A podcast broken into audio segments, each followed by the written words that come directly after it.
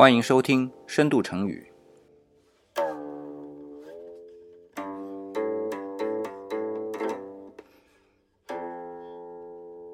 我是李想。好，今天我们继续分享成语。今天的成语的主题啊是“捐”，哎，就是女字旁一个“捐”这个字。好像日常生活当中我们用到这样的字挺多的啊，可是。在成语当中含有“捐”这一个字的，好像并不多。那所以呢，李想就费尽脑汁啊，去想了一个叫“婵娟此志”。哎，这个成语可能比较冷门，但是没关系嘛，冷门的成语才有机会讲嘛。所以今天啊，李想就借这个机会，把这个冷门的词语跟大家分享，让它熟悉起来。那既然是冷门的词语，我们怎么讲呢？我们啊，就从熟悉的人开始讲。谁呢？张衡啊，就是那个东汉的张衡啊。我们都读过中学历史，对吧？也知道张衡是地动仪、浑天仪的发明人。但是，这只是他人生当中众多成就之一。除了浑天仪、地动仪之外啊。它的机械发明就很多，比如说什么呢？瑞轮夹，哎，从名字上来看啊，它像是一种豆，因为夹就是上面一个草字头，下面一个夹嘛，就是豆荚的荚，好像是一种豆子。但实际上呢，就像我们今天高级的钟表上面的那种日历显示啊，它除了显示时间之外啊，还有日历显示。只不过呢，这个瑞轮夹它的个儿比较大。而且它的驱动啊，不是人工动能的啊，也不是发条，是什么呢？是水流。但是能把这种水流啊做得非常的稳定，来驱动这种日期的变化，就非常高科技了吧？所以在当时，这妥妥就属于黑科技啊。那那所以今天我们大多数人的概念里面，就把张衡归到了科学家的行列。但是有一点啊，李想要说明的就是，中国人的科学家。同时都是文人，那么张衡呢也不例外。那么怎么证明他是文人呢？首先，他当过太史。太史我们都知道《史记》对吧？太史公谁啊？司马迁，那妥妥是个文人对吧？他的《史记》写的多好啊！除了太史之外呢，他还当过什么？尚书郎。不过这里李想要说一下啊，在很多的史料当中呢。人家都说的啊，他当尚书郎是在他当太史之后，但是呢，这点可能是记录的问题。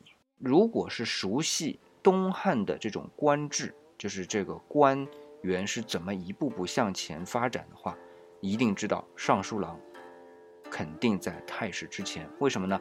尚书郎是刚刚开始当官，就是被举荐上来，而且是举孝廉啊，就是你很孝顺，推荐入朝做官，一年以上。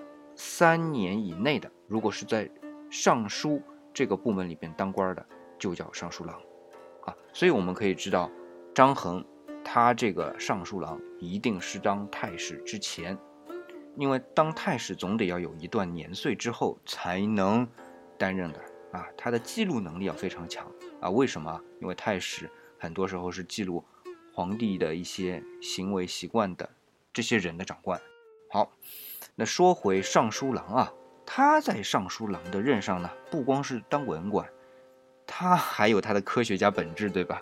他和周兴，哎，也是一个才子啊，一起算出了一种叫什么呢？九道法的历法。这个九道法的历法啊，理想没有完全看明白，反正在理想看来吧，这个九道法基本上没有表述出来啊，说月亮的轨道是椭圆的。但是它很明确的表示了月亮它的轨道的运行速率是不均匀的，所以它可以知道每一天的月亮的阴晴圆缺的大小，这个就对于数学的造诣非常深了吧？哎，这就是科学家的本质。好了，讲到这里呢，你可能就问李想了，哎，今天你不是一开始说要分享“婵娟此志”这个成语吗？绕了一大圈讲张衡了。那就算他是一个文人的科学家吧，和这个成语有什么关系呢？可以告诉你，还真有关系。这位张衡就是这个“残娟此志”的成语出处的人啊。为什么呢？他张衡啊，还是一个文学家，不光是文人啊，是文学家。为什么？他写了非常有名的两篇赋，叫《东京赋》和《西京赋》，史称两京赋。而其中的《西京赋》，李想可能以前跟大家讲过啊，梁朝的昭明太子选过一些很漂亮的文章，编成一本集子，叫做《昭明文选》。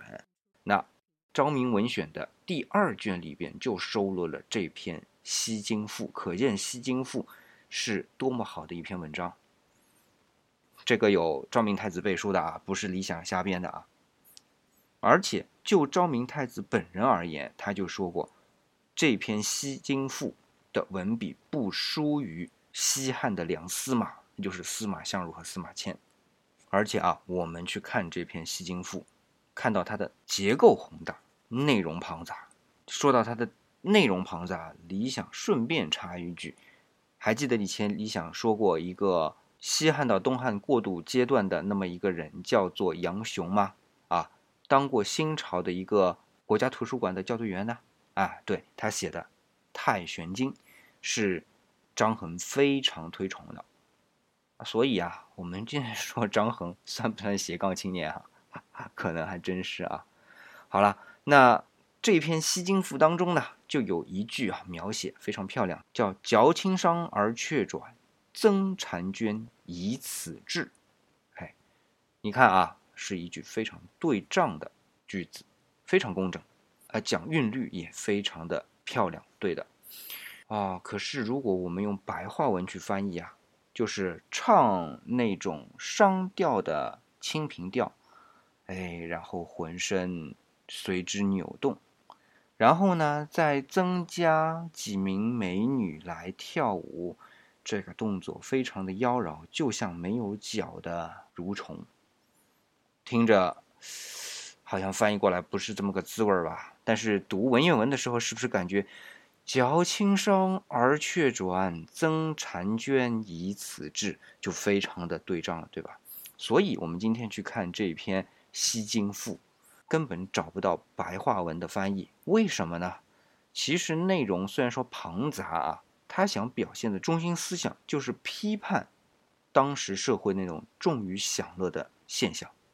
没有翻译呢，是因为哎，都是这样这种对仗的句子，一对一对一对的出现。就像李强以前说过的，《昭明文选》选的都是骈文呐，词藻华丽，都是这样来的。所以你要这么翻，味道又没了，内容又不断的重复，怎么翻呢？所以就没有翻，只是说啊，我们去读原文的时候，那种感受就来了。这就是文字的美啊，是抛开内容之后，文字本身带来的美。那刚才李想大概用白话文翻译一下这个意思啊，这边有几个点大概说一下。第一个，这个“嚼”字，嚼我们咀嚼啊，吃东西，但是读“嚼”的时候呢，有唱歌的意思。清商又是什么呢？清商是指清平调啊，当时的一种乐府调啊，唱歌的，嗯，比较悠远。那么商呢，是指宫商角子鱼的商，是指哆来咪嗦拉。这五个音当中的 re，也就是笛，绝清商呢，就类似像唱笛小调的清平调这种概念。那么婵娟又是什么呢？婵娟就是美女。哎，我们以前说婵娟好像是月亮嘛，没错，婵娟在《水调歌头》里边是月亮，但是大多数情况下面都指的是美女，所以它是女字旁嘛。那也是今天我们的关键字啊，娟，也就是美丽的意思。好，那么讲完了这样的一句话，从中间抽出来这么婵娟此志，对吧？来表述什么意思呢？来表述一种美，一个女子的美貌妖娆。但是，由于李想刚才说的，他是批判社会这种重于享乐的态度的，所以对于婵娟此志这个成语。用的时候啊，要特别注意，它并不是对于女性的完全的褒奖，它总是带于一点点贬义，但不是对于女性的贬义。那比如说，李想举个例子啊，造个句：舞池里的姑娘虽然婵娟此志，但这已是这个旧社会的最后写照了。所以，感受一下吧，这个婵娟此志这种味道。并不是纯粹的对于女性的美的描述。那讲到这样的一个故事呢，我们再看封面啊。如果关注理想主义公众微信号，看到新的一篇推文的时候，看到的这个封面，熟悉一些古典绘画作品的人一眼就知道这是谁的作品了。谁呢？印象派画家德加，基本上可以说和莫奈齐名的啊。他的作品叫《舞台中央的舞女》，这幅画太著名了，几乎所有的书啊，只要讲到这幅画，都会把这幅画作为封面。啊，什么关于色彩呀、笔法呀、角度啊问题都讲了 N 遍了，理想那就没必要再说了。但是那么多书，我发现啊都没有讲到一个点，就是这幅作品的创作年代。啊，理想在推文里边写了啊，是一八七七年，应该说是左右吧，上下一年。那为什么我要有这样的概念呢？哎，我要反过来说德加这个人了啊。德加在创作这幅画之前，主要生活的年代是什么年代呢？他是法国人，是法国的法兰西第二共和国和法兰西第二帝国的这个年代。哎，别看他是两种不同的国体啊，领导人是同一个，谁呢？拿破仑三世，哎，就是我们那个拿破仑战神啊，他的侄子。他呢，先是第二共和国通过选举成为国家领袖，然后呢，又通过一系列的政治运作，把这个共和国的政体变成了帝国的体制。那么这个时候的法国实力怎么样呢？只能说瘦死了骆驼比马大吧，勉强维持了一个大国的形象。